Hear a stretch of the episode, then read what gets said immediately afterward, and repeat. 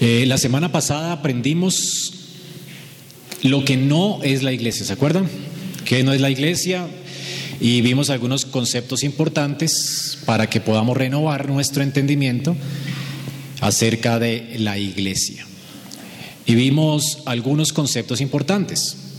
El primer concepto que vimos, ¿cuál fue? ¿Se acuerdan?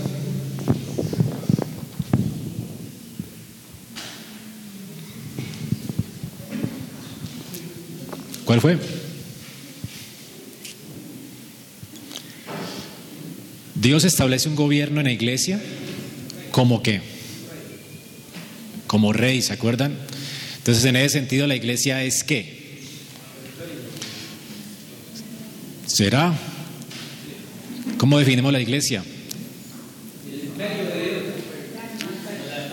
¿Solamente la iglesia es el imperio de Dios?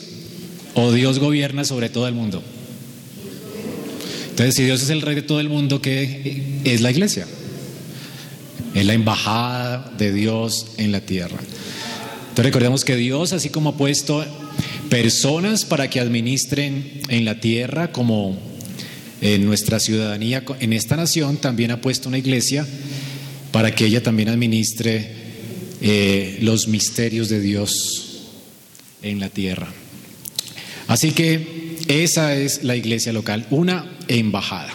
Vimos que la Biblia considera a la iglesia entonces como la embajada del reino y del señorío de Cristo en la tierra.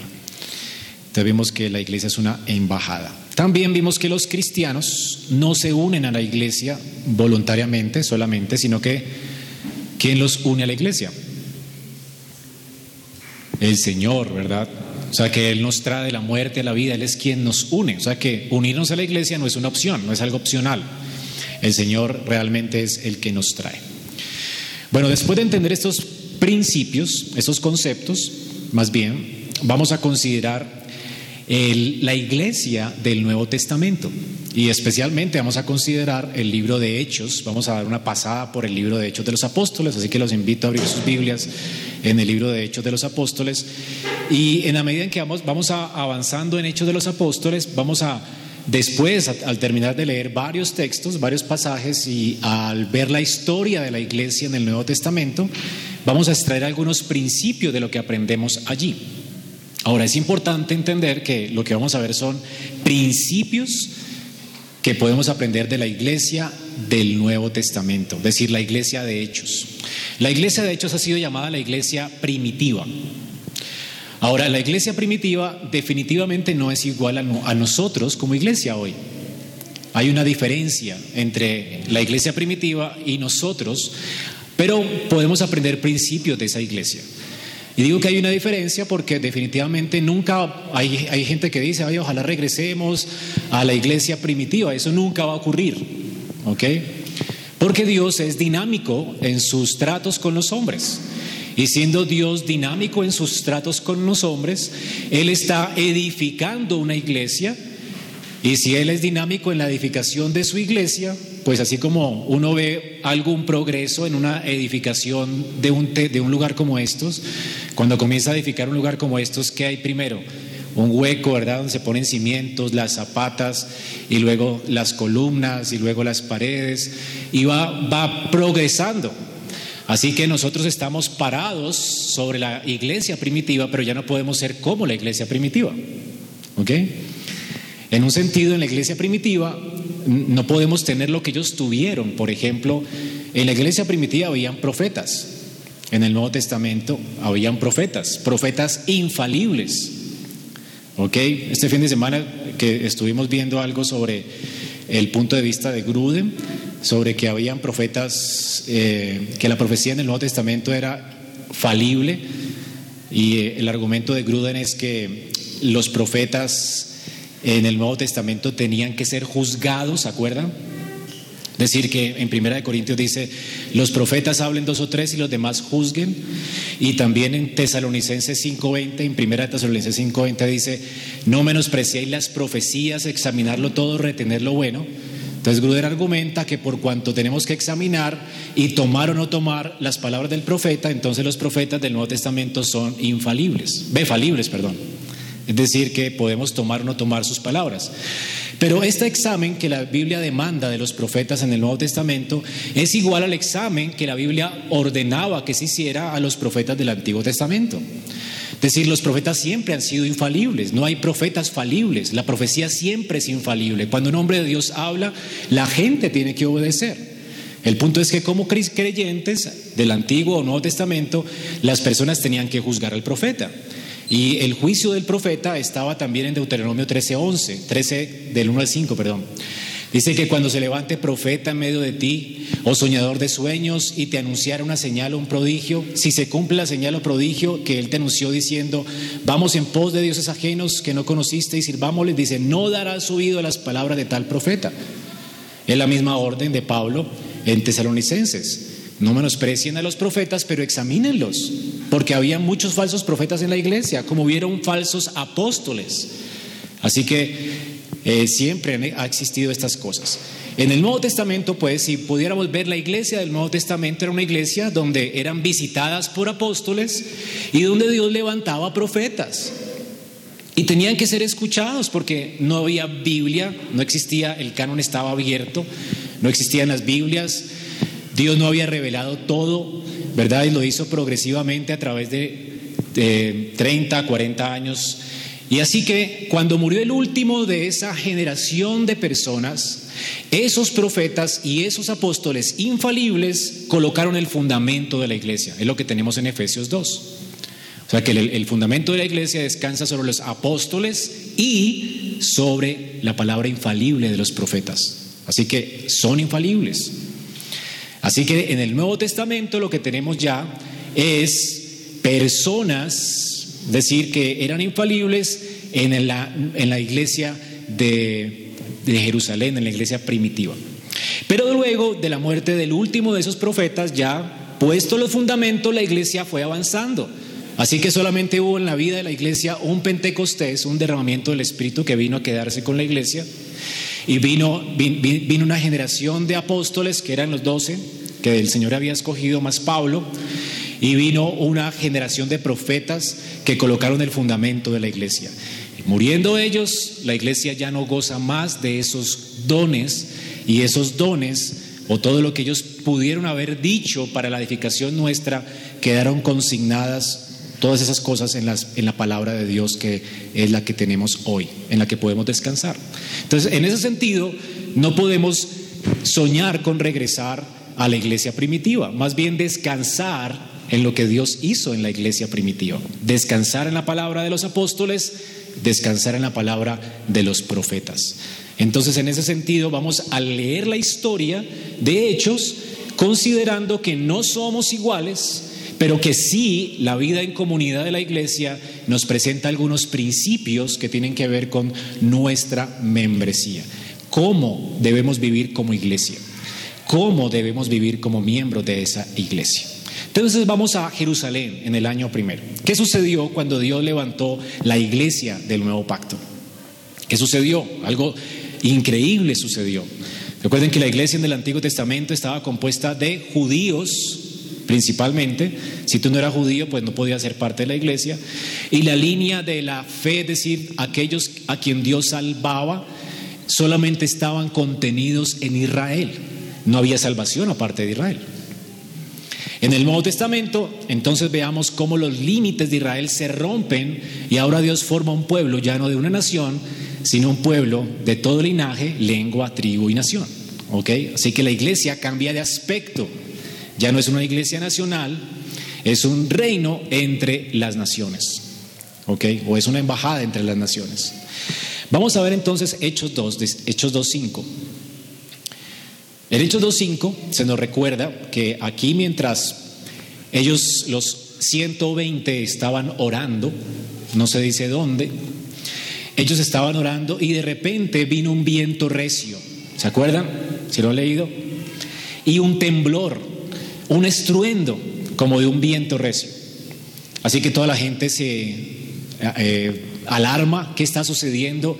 Y van al lugar de donde sale este, este, este ruido estruendoso y escuchan que mucha gente está hablando en ese lugar y cada uno dice allí que habían judíos, varones piadosos de todas las naciones bajo el cielo, habían partos, medos, elamitas, asiáticos, egipcios, libaneses, romanos, cretenses, árabes y así la lista continúa.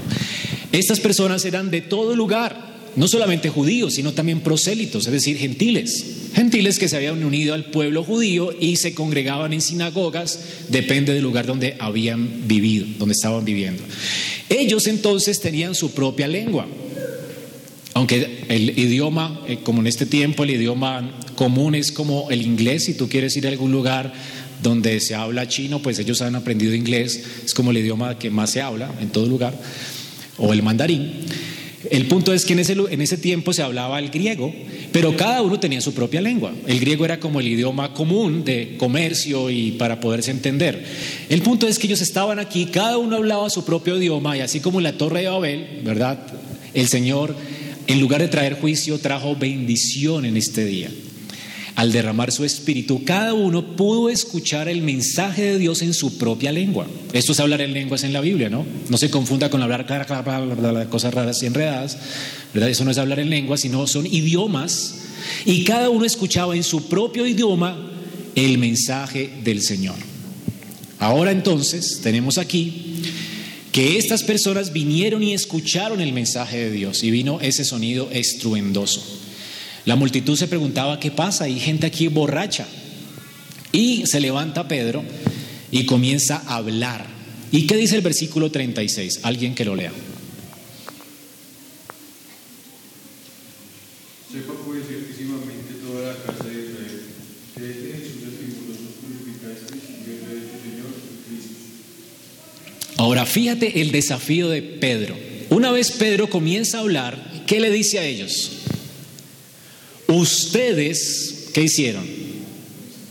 Crucificaron a quién? Y Dios le ha hecho a él qué? Rey, Señor y Cristo, Mesías. Él está proclamando, después de que el Mesías tuvo problemas por esta proclamación, ¿qué le hicieron al, Señor después de que él se declaró rey de, Israel? Y que no, no lo negó. Un día como hoy, ¿verdad? Que se está celebrando esto, una Pascua como hoy. ¿Qué sucedió? Lo crucificaron porque decía ser rey. Eso le costó su vida. Y ahora Pedro valientemente está diciendo, ustedes mataron al rey. Pero el Señor resucitó y Dios lo ha hecho que rey, Señor y Cristo. Él se está identificando con el rey. Ahora imagínate si la misma multitud, muchos de esa multitud habían dado su voto para crucificar al Señor. Hermanos, ¿cómo si esto hubiese sido algo natural, qué hubieran hecho con Pedro?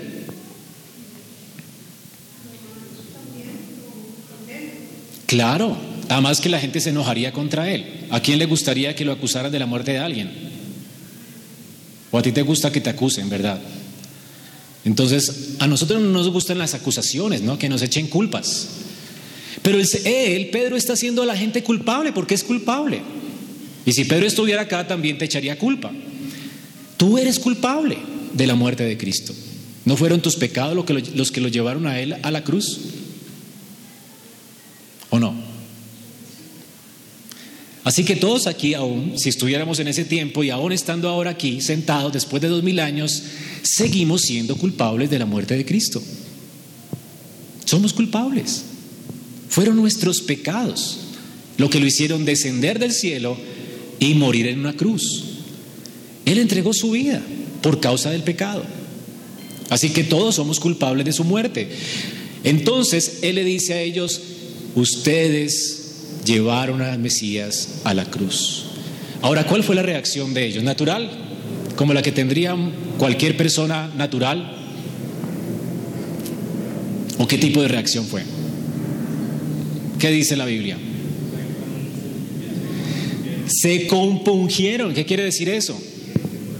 O sea, la culpa los golpeó tan fuerte que los llevó al arrepentimiento. Ellos entendían que sí lo hicieron. Fueron convencidos de pecado. Eso es increíble, ¿no? Así que sin vacilar, ¿qué responden? ¿Cuál es la respuesta de ellos? ¿qué haremos? ¿Qué tenemos que hacer? Y Pedro les dice, arrepentidos y bautícese cada uno de ustedes en el nombre de Cristo para el perdón de los pecados. Y les promete también que recibirán lo que ellos habían recibido. ¿Qué cosa? El don del Espíritu Santo, versículo 38. Así que hermano, lo que vemos aquí que hizo Pedro fue muy valiente. Fueron las declaraciones de que Jesús era rey lo que había llevado a Jesús a la cruz. Ahora él estaba dispuesto con valentía a anunciar que Jesús es rey. Entonces aquí tenemos la primera cosa valiente que comienza a hacer la iglesia. La iglesia comienza a proclamar a Cristo como qué? Como Señor y Rey. Ahora, esa proclamación ya pasó, ahí hay un principio, ¿no? La iglesia es la que proclama a Cristo, el señorío de Cristo sobre todos los hombres. Y lo hace con valor, como lo hizo Pedro. Así que la iglesia no debe temer. A veces la gente se amilana eh, frente a, las, personas o a los políticos, por lo, por lo, menos en el día de hoy. Vamos a ver la, iglesia cómo afectó aún hasta a los políticos. Ellos no, temían frente a un político decir que Cristo era rey, pero a, muchos les da miedo esto, como si nuestra fe pudiese ser divorciada de la vida real. Entonces hoy la fe se convirtió en algo individual. Entonces si tú quieres eh, ser, no sé, eh, senador de la República, Tú tienes que renunciar a tu fe y a tus creencias para poder ser senador de la República. Eso es lo que sueña la gente con un sistema o un gobierno secular. Cuando un gobierno secular es imposible, porque todo, nadie puede divorciarse de sus creencias para ningún oficio. ¿Sí me hago entender? Hermanos, la cosmovisión cristiana de que Jesús es rey, eso afecta a toda tu vida. Seas lo que hagas, hagas lo que hagas, seas lo que seas. Tú no tienes que renunciar para ir a la universidad a tu creencia de que Cristo es rey, que es, es verdad. Cristo es rey. Yo no tengo que renunciar a, mi, a mis creencias para vivir una vida supuestamente secular que no existe, que no es posible.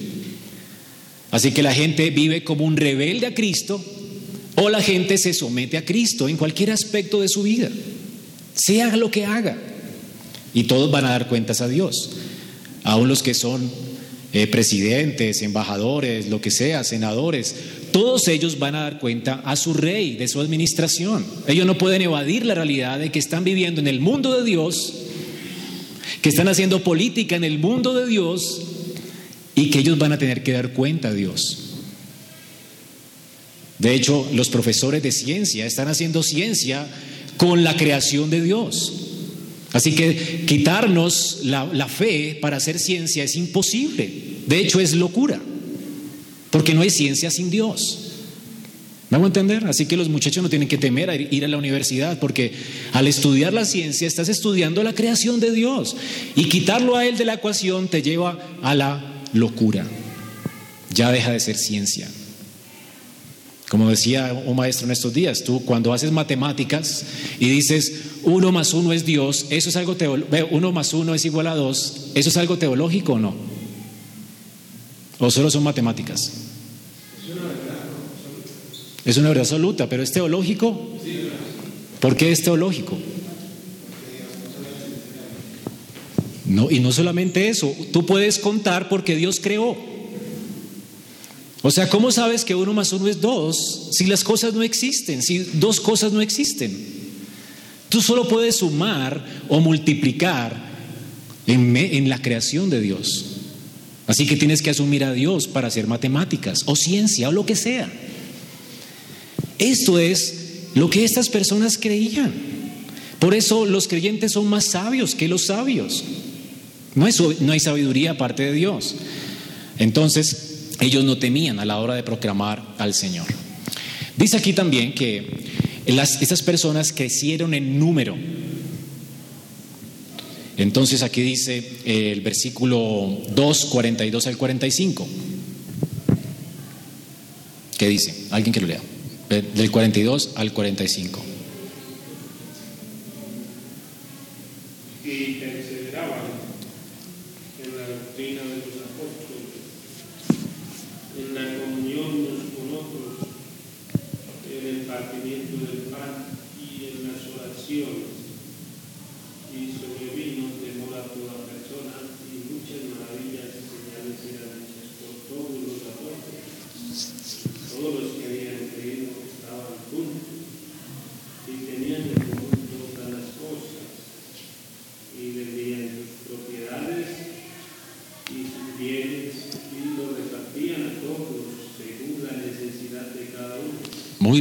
Entonces aquí primero se añaden 100, 120 a la iglesia que están orando. Luego se bautizan 3000 y se añaden a la lista de miembros 3000 personas. ¿Y qué hacen ahora estos miembros? Aquí tenemos otro principio. Ellos, su estilo de vida cambia por completo. Antes que eran judíos, prosélitos, muchos de ellos iban a las sinagogas. Ahora hacen parte de qué? De la iglesia y una iglesia con ciertas particularidades. Noten aquí, hermanos, perseveran en la doctrina de los apóstoles.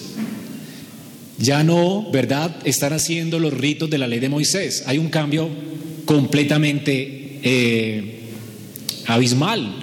Es decir, dejan las costumbres judías en un sentido, ¿verdad? Y toda la, tradición de los judíos y ahora que se están, eh, ¿qué están abrazando? La doctrina de los apóstoles. Y luego dice que dejan entonces de celebrar aquellos ritos antiguos y comienzan a celebrar la Santa Cena, ¿verdad? Comparten el pan, oran y se llaman a sí mismos creyentes. Pero además de eso, el corazón de ellos, ¿cómo es? ¿Egocéntrico? ¿Están viendo por sus intereses? Ya se olvidan de sí mismos. Ahora están viendo por los intereses de quién? De la iglesia, de su comunidad. Decir que todo lo que ellos hacen está orientado hacia su comunidad. Dice que no había necesitado entre ellos. Y además de eso, se divide la iglesia en casas. Dice que no solamente en el lugar donde se reunían, sino que por las casas compartían y daban gracias a Dios en sus corazones. Y se añadía a la iglesia los que iban siendo salvos en el versículo 47. Y luego leemos que ese grupo va creciendo. Así que hay una comunidad con unas nuevas eh, costumbres. Todo cambia para ellos.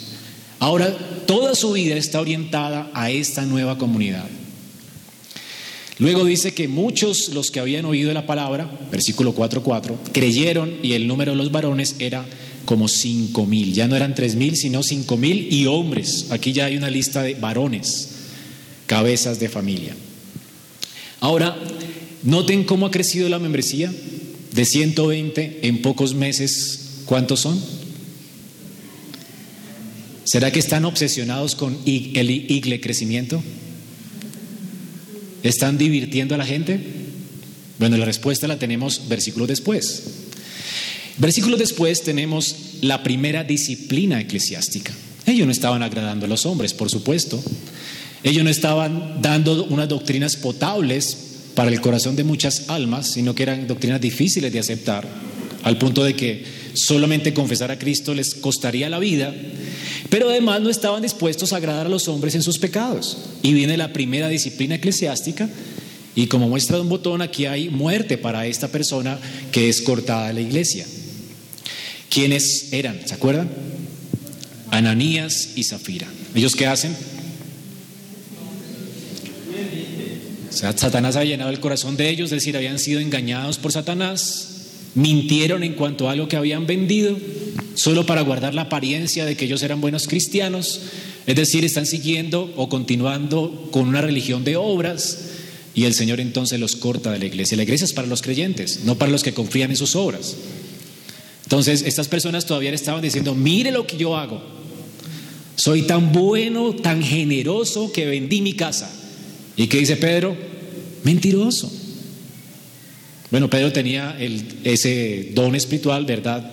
De ser apóstol y por lo tanto podía en ese sentido, como profeta, pesar las, eh, los corazones de los hombres. Y por eso puede decirle a, a Simón el mago, estás en hiel de amargura.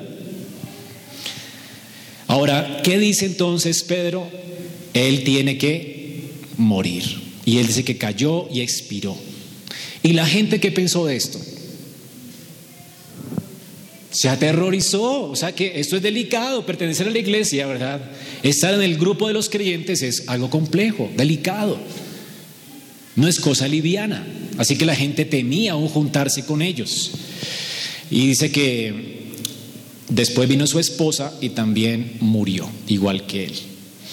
Entonces, el celo de la iglesia no era el y crecimiento. Ellos no estaban pensando en crecer. Ellos estaban pensando en qué. Aquí hay otro principio. En la honra de Dios, en que la gloria de Dios no fuera manchada por la incredulidad de los hombres. Era todo lo que estaban pensando. Así que si la gloria de Dios estaba siendo manchada, ellos decidirían hablar con esa persona y expulsarla de la iglesia si no se arrepentía. Bueno, en este caso él vio que él no tenía remedio, ¿verdad? Así que fue expulsado, pero por muerte.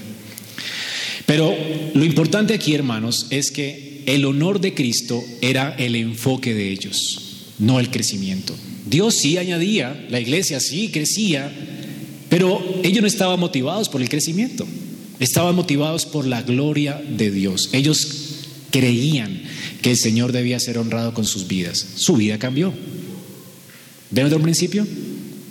Ahora, dice también después en el 5 del 12 al 15 que se hacían muchas señales, prodigios por mano de los apóstoles y estaban todos unánimes en el pórtico de Salomón. ¿Qué había también en la iglesia? Otro principio. Unidad. ¿Notan? Unánimes estaban ellos. Versículo 12 al 15. Dice que ninguno se atrevía a juntarse con ellos en un sentido porque les daba temor, ya sabían que el cristianismo era serio, ¿verdad? Más, dice, el pueblo los alababa grandemente. ¿Y por qué los alababa? Por la unidad. Aquí tenemos otro principio, la iglesia es algo maravilloso, extraño. Imagínate viviendo personas muy jóvenes, niños, ancianos, gente de diferente cultura, unidos, viviendo en unidad, amándose, ¿verdad? Velando por la necesidad de los unos de los otros, gente rica, gente pobre, los ricos vendiendo cosas para ayudar a los más necesitados, los más necesitados teniendo misericordia aún también de los más necesitados porque daban aún de su necesidad, porque estaban pensando en otros.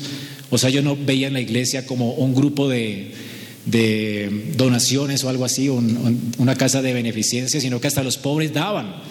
Hasta Pablo le daba pesar muchas veces recibir dinero y donaciones de iglesias que eran muy pobres, porque ellos querían darse a otros. Entonces si tenían algo y tenían las tres comidas, se abstenían de una para darle a otro. Y comían sola y ayunaban la, la otra. Porque su corazón estaba enfocado en darse a otros. Y los ricos vendían sus cosas que no necesitaban y las ponían a disposición de la iglesia. Así que aquí teníamos que ellos eran personas que amaban, se amaban unos a otros. ¿Y qué pasaba? La gente dice que los alababa grandemente. Eso es algo muy extraño. Entonces la gente siempre ha querido unirse, ¿verdad? Pero los ricos descalifican a los pobres, los pobres a los ricos, los jóvenes se juntan en grupitos y no se juntan con los ancianos, los ancianos no se juntan con los jóvenes, los eh, adultos les da miedo de los niños y así todos nos agrupamos según la afinidad, ¿verdad?, que tenemos. Pero aquí tenemos una iglesia multicultural, de muchas edades, ¿verdad? Con muchas maneras de pensar, gente que pertenecía a la guerrilla de Israel, que eran los eh, celotes, gente que pertenecía a la oligarquía de Israel, que eran los publicanos, gente muy religiosa como los fariseos y sacerdotes, y todos estaban juntos unánimes. ¿No es increíble? Eso es extraño. Esta es la iglesia, hermanos. Aquí tenemos otro principio. Dice, y los que creían en el Señor aumentaba más, gran número así de hombres como de mujeres. Aunque había temor de juntarse, Dios vencía ese temor y los juntaba. Luego vemos que tienen su primera asamblea de miembros en el capítulo 6. O sea que ellos tenían asambleas, eran ya una comunidad organizada y esta asamblea fue liderada por quienes? por los apóstoles para suplir una necesidad que había. Así que la iglesia fue convocada y toda la iglesia tenía que decidir escoger de entre ellos seis personas según la dirección apostólica para que se encargaran de las viudas. O sea que ellos tenían realmente un, un deseo de suplir la necesidad de las personas. Los apóstoles sabían que no podían hacer toda la, la carga de la iglesia, Así que ponen la carga en la iglesia. Hermanos, necesitamos hacer esto y ustedes necesitan hacer algo al respecto. Escojan de entre ustedes varones de buen testimonio para que se ocupen de las mesas y así nosotros podamos dedicarnos a lo que el Señor nos llamó. Decir, a la oración y a la palabra. ¿Se acuerdan de eso? Ahora tenemos aquí entonces la primera asamblea eclesiástica. Era una iglesia que se reunía en asamblea y todos decidían juntos qué hacer, ¿ok? Bajo la dirección de sus eh, apóstoles. Entendemos aquí entonces que toda la iglesia participó de esta lección. Y vemos otro principio, ¿verdad? ¿Por qué los miembros de la iglesia se reúnen en asambleas? Para tomar decisiones acerca de la iglesia. Es decir, que si hay un mal diácono o hay un mal anciano, eh, ¿quién tiene la culpa? Toda la iglesia. ¿Me hago entender? Porque ¿quiénes son los que eligen a sus gobernantes? La iglesia según la dirección de Dios en su palabra. ¿Qué dice Dios? Que deben ser varones de buen testimonio, llenos del Espíritu Santo, que sean idóneos para esa tarea. O sea, que tienen que tener las actitudes y el don para hacer lo que hacen. Si es un diácono, tiene que tener el don de la administración del servicio, ¿verdad? Tiene que estar en orden su vida, su casa, su hogar, para poder eh, servir hacia la iglesia de Dios y tiene que ser un hombre de buen testimonio lleno de sabiduría del Espíritu porque va a manejar recursos para el, beneficio de la iglesia.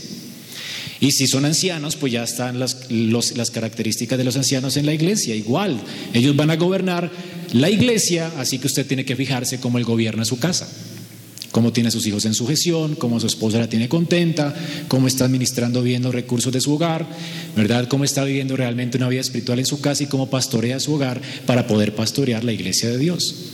Y dice aquí entonces que ese grupo está entonces reunido para organizarse de acuerdo a la voluntad de Dios. Y dice que ellos no cesaban de enseñar y predicar después a Jesucristo. Capítulo 5, versículo 42.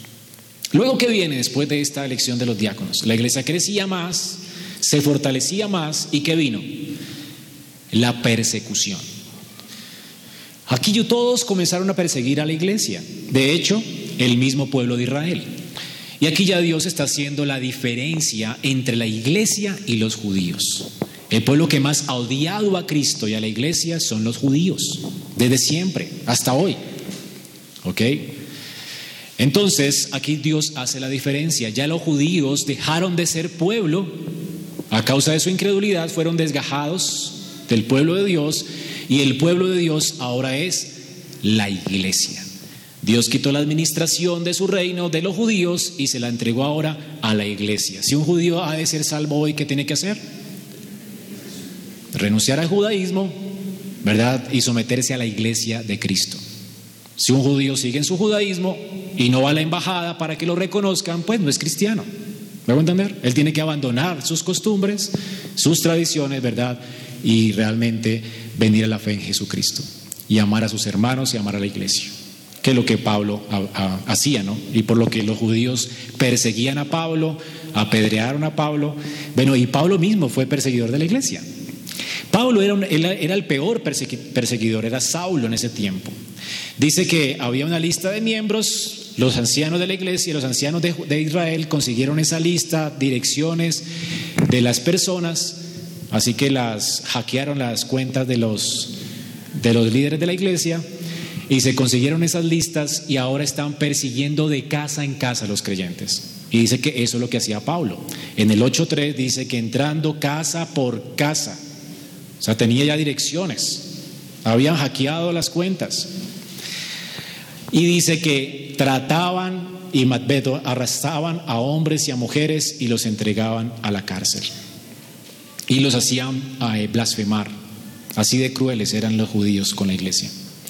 Así que la primera persecución de la iglesia vino por el lado de los judíos, ni siquiera de los romanos. ¿Por qué? Porque los romanos entendieron que la gente de la iglesia se sometía al César. ¿verdad? Ellos hacían todo lo que César dijera, es decir, en un sentido, si no iba contra su fe. Pero los que más se oponían a la fe eran los judíos. Ahora vemos entonces que la iglesia se multiplicaba en lugar de decrecer, crece más. ¿Usted qué esperaría con la persecución? Y matan cristianos y matan cristianos y los encierran. ¿Usted qué esperaría? Que se acabe la iglesia. Pero se acabó la iglesia En lugar de acabarse la iglesia, el Señor comenzó a regar sus semillas en todo lugar del mundo. ¿Qué dice el capítulo 8, versículo 4?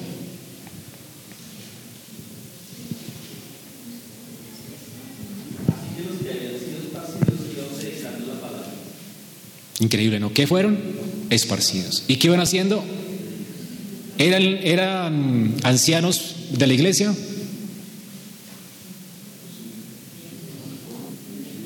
No, eran, eran creyentes. Un creyente esparce el evangelio donde quiera que va. Eran creyentes esparcidos. Y esto lo digo porque aquí tenemos otro principio. El principio es que los, los ancianos no son los que hacen el trabajo solamente del evangelismo, son todos ustedes. La iglesia es la que proclama a Cristo. Una persona amada por Dios, convencida, como la mujer samaritana que veremos en el sermón. ¿Qué hizo la mujer samaritana después de haber creído en el Señor? Fue y ¿qué hizo? Y anunció la palabra a otros. Así que hermanos, la gran comisión es para todos nosotros, no es para el pastor de la iglesia o los ancianos de la iglesia. Aquí no hay ancianos yendo a otros lugares, hay la iglesia yendo a otros lugares. ¿Y qué hacían? Comenzaban a proclamar el Evangelio. Dice que por todas partes, donde quiera que fueran, esto es lo que hace un creyente verdadero, proclama a Cristo en su empresa, en su casa. Él no se queda callado. No hay entonces otro principio, creyentes secretos, espías secretos. ¿Verdad? Eh, los creyentes son luz y la luz no se coloca debajo de una cama, sino que la luz que hace alumbra. Entonces, si usted ha sido un creyente secreto, es porque no es creyente. Así de sencillo. Un creyente no puede callar. Así como una mujer enamorada no se puede callar y a todo el mundo le habla de su amado. ¿O no? ¿Sí tiene, tiene amigos enamorados? ¿No lo cansan usted con lo que le, le dicen, ay, mire, me llamó y, y ya, ya no me hable más? ¿Cierto? Bueno, hermanos, eso es natural. ¿Y alguien que ama a Cristo de qué habla? Esa es su pasión. Él no habla de otra cosa, él va a cambiar las conversaciones en la mesa mientras trabaja para guiarlas a, a, las cosas espirituales, porque él quiere ver a la gente salva y él quiere que otros disfruten de la alegría que él tiene. Entonces, aquí también vemos que todos comenzaron a ser discípulos. ¿Ok? Eh, todo el mundo entonces comienza a comprender que Cristo vino como rey no solamente de los judíos, sino también de quienes de los gentiles y se añaden gentiles a la iglesia. Luego escuchamos que Saulo se convierte y dice que él está predicando que Jesús es el rey. Qué extraña, ¿no? Dios comienza a convertir a sus enemigos, a los enemigos de la iglesia. Y dice que en el capítulo 11, 19 al 22, hasta Fenicia, Chipre, Antioquía, un gran número creyó y se convirtió al Señor y llegó la noticia de estas cosas a oídos de la iglesia que estaba en Jerusalén. ¡Qué alegría! O sea que la iglesia estaba siendo perseguida y en lugar de decrecer, crece más y se multiplica. Y ahora Dios convierte al peor enemigo del cristianismo y lo convierte en un funcionario de esa embajada y comienza él a fundar iglesias en todo lugar. Dice que una gran multitud fue añadida al Señor en Antioquía. Luego Bernabé y Saulo son enviados como misioneros y ahora ellos están por toda la tierra, han expandido sus fronteras Pablo comienza a hacer viajes misioneros, pero tenemos también otro principio aquí, además de las misiones y esto, ¿no? De abrir nuevas congregaciones, nuevas iglesias. La fe ya no solamente es para los judíos, sino también para los gentiles. Todos los gentiles están viniendo y ahora son la simiente de Abraham. Y entonces vemos cómo aún gentiles se añaden a la iglesia con toda su casa, como ocurría en el Antiguo Testamento. Eran recibidos con su familia la iglesia. Así que la fe no es una fe individual. Aquí tenemos otro principio. Es lo que tenemos en Romanos 4:16. Dice, por tanto es por fe la gracia, para que sea por gracia, a fin de que la promesa sea firme para toda la descendencia de Abraham, no solamente para la que es de la ley, es decir, la descendencia de Abraham, la que es de la ley, sino también para la descendencia que es de la fe de Abraham.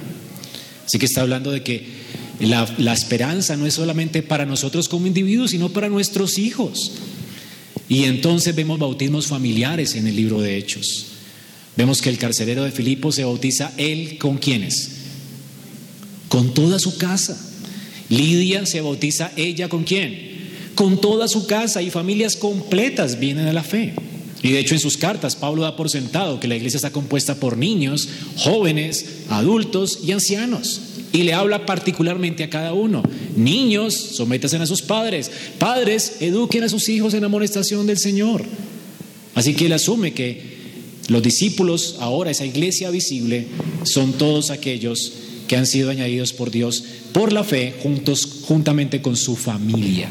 La fe no es algo individual. ¿Notan familias completas viniendo a Cristo? Ahora está esta iglesia no solamente viniendo a Cristo en todo lugar, con sus familias, pero también se ayudan unos a otros.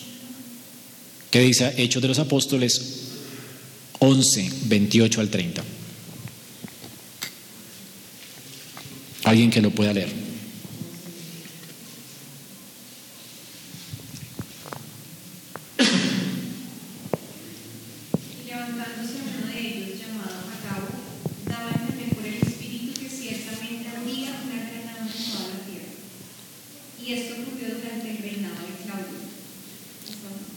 hasta el capítulo 30. Los discípulos concluyeron que cada uno tenía determinado enviar una contribución para el socorro de los hermanos que habitaban en Judea. Y así lo hicieron mandándole a los ancianos por mano de Bernabé y de Ahora, ¿qué hacía la iglesia entonces? ¿Se preocupaban solamente por su iglesia local? Noten que la preocupación de ellos no solamente era por su iglesia local.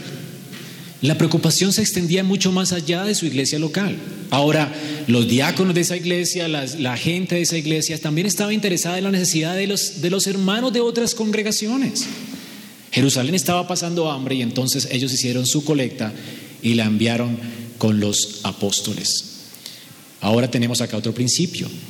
Una iglesia no se centra en sí misma, sino que si no hay necesidad en ella, ¿verdad? Está viendo en qué iglesia, en qué otra iglesia hay más necesidad para ayudar. Así que las iglesias no son independientes. Eh, de hecho, aquí están hablando de interdependencia. No hay iglesias independientes. No existe tal cosa como iglesia independiente. Estas iglesias se juntaban, de hecho, después, más adelante, en Hechos está la primera asamblea de la iglesia. ¿Y qué, dónde fue? En Jerusalén. Iban los ancianos de Jerusalén, ministros de Antioquía, ¿verdad? Ministros de otras partes, a juntarse en esa asamblea porque se tenía que decidir una doctrina importante para la iglesia. ¿Podemos exigirle a los gentiles que entran a la iglesia la circuncisión? ¿Podemos recibirlos sin la circuncisión? Esa es una pregunta importante. Porque la señal del pacto para la entrada a la iglesia en el Antiguo Testamento, ¿cuál? Entonces en el Nuevo iba a continuar la circuncisión como señal del pacto y la decisión de, los, de, esa, de esa asamblea, que no fue dirigida por Pedro a propósito, no era el Papa, ¿verdad? Él no era el moderador, Pedro era simplemente otro informante. Entonces, eh, alguien que iba a dar simplemente reporte. Esos reportes fueron recogidos y quien toma la decisión, ¿quién es? ¿Qué? hay uno que, que recoge todo y después dice, esto es lo que vamos a hacer. Jacob, el hermano de Jesús. Entonces, tenemos aquí que las decisiones no las toma un hombre, ¿verdad? Que todos participan en las decisiones como representantes de la iglesia, que eran ancianos, ¿verdad? Presbíteros, y ellos entonces deciden qué hacer.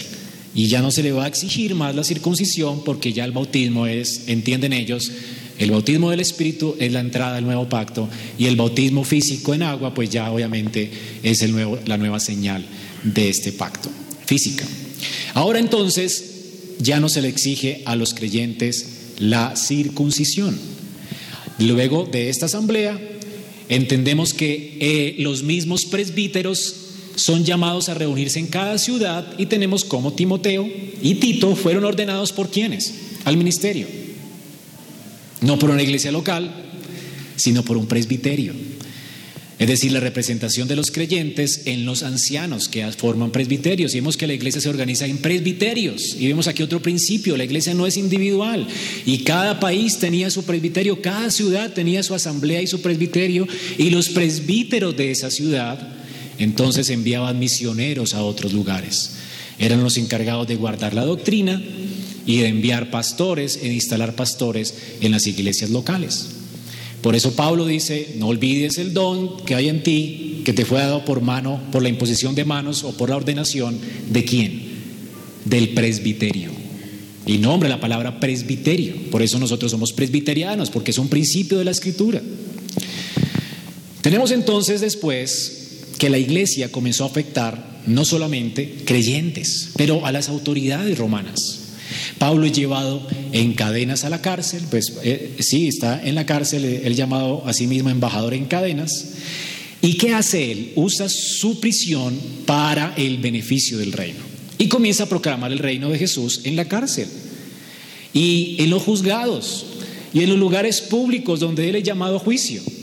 Y comienza a afectar, y soldados romanos comienzan a ser creyentes y se añaden a la iglesia, soldados romanos.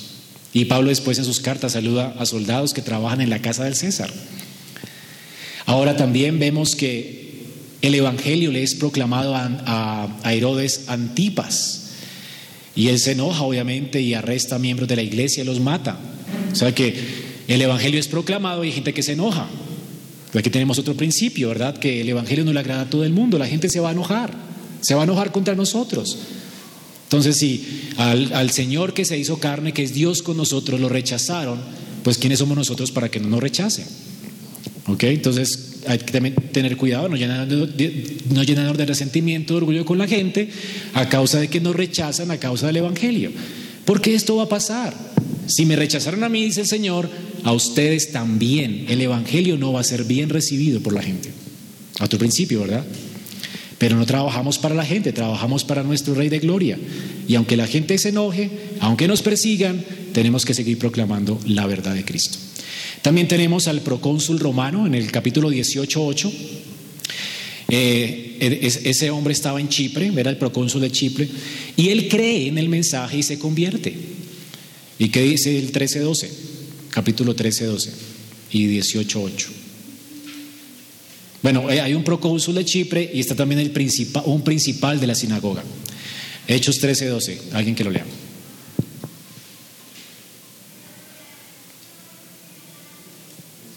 Sí. Entonces el procónsul, cuando vio lo que había sucedido, creyó, maravillado de la doctrina del Señor. El procónsul. Wow, un gobernante. Así que la iglesia no temía compartir el evangelio a los gobernantes. El evangelio no solamente es para los pobres, también es para los ricos. Entonces, el Evangelio no hace acepción de personas. El Evangelio es proclamado a todos sin discriminación, porque Dios es el Rey de todos y, llama a todos al arrepentimiento, a ricos, pobres, poderosos y reyes. Un procónsul se convierte. Y luego, ¿qué sucede? En el capítulo 18, 8.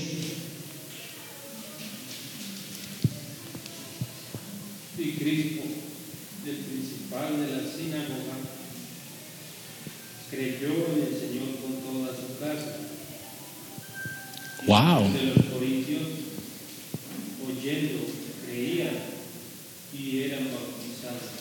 Entonces aquí en esta sinagoga, el líder de la sinagoga se convierte. El Evangelio también es para los religiosos, para los apóstatas. No podemos cerrarnos, ¿verdad? A compartirle al cura del barrio, ¿verdad? Al apóstata que se reúne en la iglesia de enseguida o lo que sea. El Evangelio es para todos. Dios convierte también gente religiosa y líderes religiosos. Es un gozo para nosotros ver cómo pastores abandonan su apostasía y se convierten en el Evangelio, porque alguien les comparte de la fe. Y aquí hemos visto a algunos pastores convertirse de su apostasía.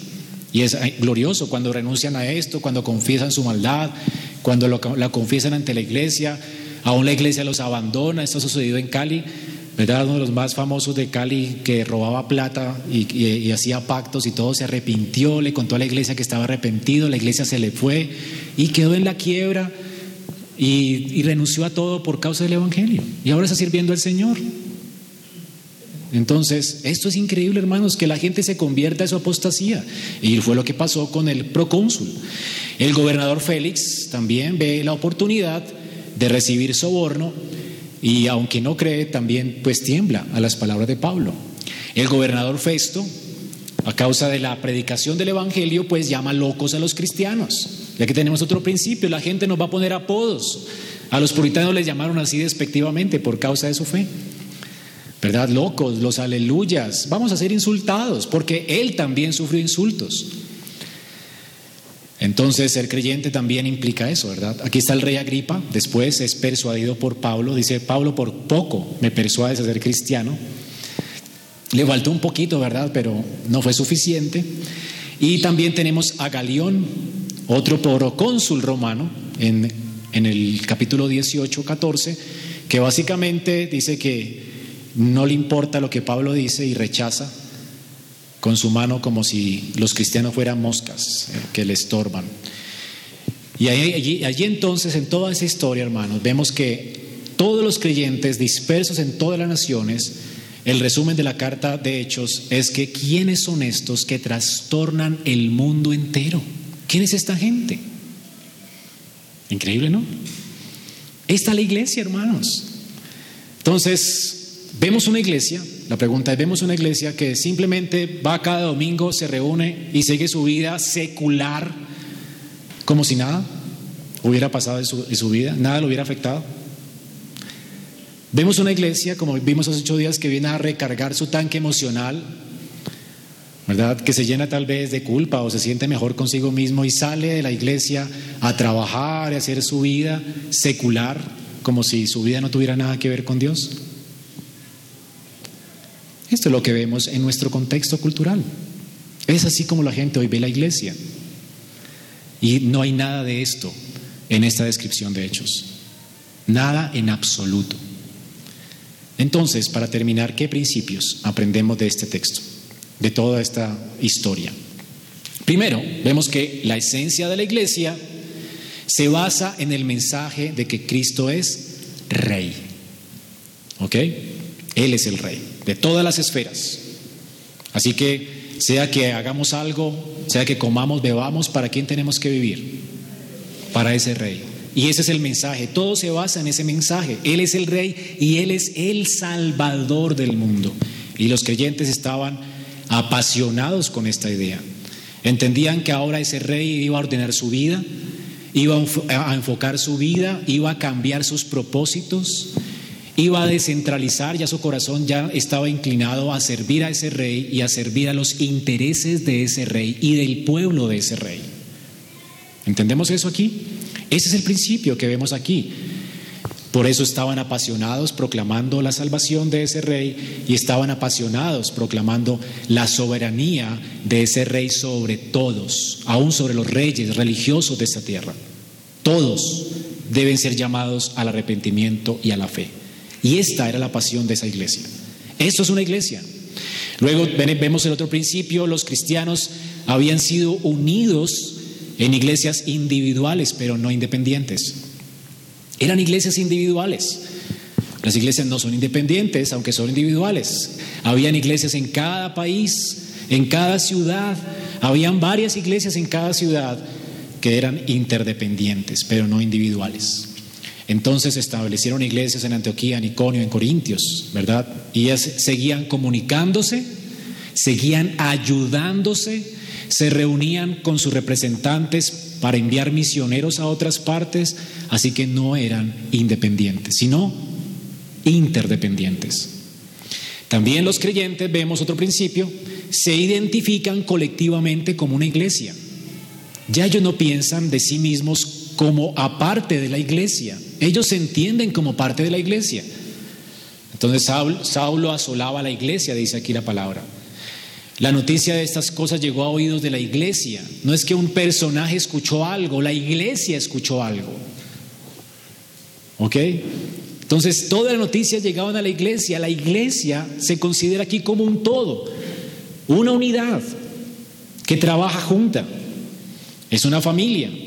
Las personas se pertenecen. En la iglesia es algo corporativo, es mucho más grande que algo individual. Y esto también afecta a la familia del creyente. El creyente, más los que eran papás o cabezas federales de sus hogares, cabezas de sus hogares, no concebían su fe como algo individual o personal. Ellos sabían que estaban llamados a rendir a su rey obediencia y llevaban consigo a toda su casa de la cual ellos eran responsables. Así que la fe ya no significaba algo individual. Los niños eran pues llevados a la iglesia, educados en el Señor. No tenían que crecer para que ellos decidieran qué creer. ¿Verdad? Los padres descansaban en que Dios les regeneraría y les introducían por medio del bautismo a la iglesia y esta iglesia era el lugar donde ellos iban a ser tratados por Dios, convencidos de pecado por el Espíritu Santo y llamados al arrepentimiento y a la fe. Lo otro es que el primer paso de la vida cristiana siempre fue el bautismo. El bautismo de creyentes. Nosotros creemos que solo podemos bautizar creyentes junto con su familia, no impíos. ¿ok? Los impíos deben ser eh, cortados del pueblo si no hay arrepentimiento y fe, si no vemos frutos en ellos como hicieron los apóstoles con Ananías y Zafira. Los, los incrédulos no tienen parte con el pueblo de Dios. El pueblo de Dios es un pueblo de creyentes que vienen a adorar a Dios junto con su familia. Así que así es como se concibe la iglesia. Los cristianos también se les mandó a separarse del mundo y no asociarse oficialmente con él. Y hay varias palabras duras en la Biblia. Dice, salgan de ellos, pueblo mío, apártense, dice el Señor, no toquéis lo inmundo y yo os recibiré. No quiere decir que nos apartemos del mundo, pero quiere decir que nos asociemos íntimamente con el mundo. La intimidad de los creyentes está con el pueblo de Dios, son sus mejores amigos, son los que con los que pasan tiempo. Esa gente se reunía por las casas, se ministraba unas a otras, se ayudaba unas a otras. La intimidad era con sus hermanos. Eran sus mejores amigos. La otra, el otro principio es que la vida y la autoridad de la iglesia local moldeaba a sus miembros y dirigía a sus miembros. A los líderes cristianos se les hace responsables por cada oveja particularmente. O sea que cada anciano tenía sus ovejas y la Biblia dice apacienten en la grey de Dios que está entre ustedes. Y los cristianos aquí también eh, vemos que eran responsables de someterse a ese liderazgo. Obedeced a vuestros pastores, sujetados a ellos. Y la iglesia debía reconocer a estos ancianos y también tenerlos como dignos de doble honor, y más a los que se dedicaban a enseñar. Y por último, los creyentes expulsaban de la comunión, como les dije, a los falsos creyentes. Resumiendo, hermanos, ser creyente ¿Qué significa? ¿Pertenecer a qué? A la iglesia. ¿Ok? Nadie recibe salvación y luego queda dando vueltas por allí solito, pensando si va o no a unirse a una iglesia. La gente en el, en el Nuevo Testamento que se arrepentía y que era bautizada se unía a una comunidad de creyentes. Así que consideraban a Cristo como su rey y consideraban a la iglesia como su familia. Ellos eran adoptados y así se concebía la salvación, como adopción a una familia. Ellos iban a compartir la mesa del Señor como familia. Y ese es el concepto de membresía. Ser miembro de la iglesia entonces significa ser uno de los que construyen la iglesia. No eran pasivos, eran activos en la construcción del cuerpo. Participaban con sus dones en, en la construcción del templo, de este templo. Así que ser miembro significa esto. De hecho, sencillamente, usted no puede hablar, nunca podríamos hablar de una iglesia sin hablar de sus miembros. ¿Ok? Y esto nos quita el concepto católico romano de que la iglesia es el clero, ¿verdad? Y los visitantes que van cada domingo eh, son el, ¿cómo se llaman los? Los feligreses, que van a la iglesia. No, usted no viene a la iglesia, usted es la iglesia, hermano. Usted es parte de la iglesia, miembro de esta iglesia. Si usted no funciona, la iglesia sufre. Si usted peca, la iglesia se afrenta. Si un miembro sufre, todos sufren con él, porque somos un cuerpo. Así que hay que dejar de vernos de esa forma tan individualista. Somos una familia y no se puede concebir una familia sin miembros. ¿Qué tal yo solito es que yo tengo una familia? ¿Cuál? No, mi perrito, mi perrita, mi familia. Eso no es una familia. El tipo está loco. ¿Ok? La familia la componen miembros de la misma clase, personas, una familia, una nación. ¿Cómo concebir una nación? Sin miembros. Tú solo no puedes hacer una nación. Asimismo, No puedes concebir, como la iglesia dice que es, un cuerpo sin sus miembros, una familia sin sus miembros, un reino sin miembros y sin súbditos. Esto no es posible. La próxima semana veremos con más detalle qué es una iglesia local y qué significa ser miembro de esa iglesia local. Vamos a terminar entonces en oración.